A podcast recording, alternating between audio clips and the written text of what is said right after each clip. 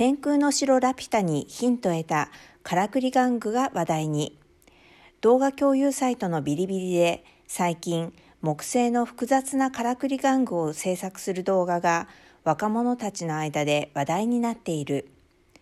この作品は宮崎駿監督の名作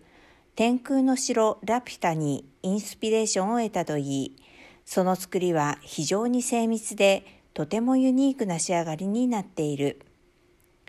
制作者は法律を専門に学んだという河北省石化層の男性。取材に対して重度のうつ病になり、その状態から抜け出すために木製のからくり玩具の製作に没頭するようになった。そうするうちにうつ病の苦しさから少しずつ抜け出すことができた。この注目されている作品のタイトルは大空ドリーマー。この作品を通じて僕の生活に対する思いも表現している。人生において行き先を見失ってしまった人が夢に向かって進む船に乗り、自分の心の扉を見つけることを願っていると話した。構想から完成までに20日間をかけたというこの作品は、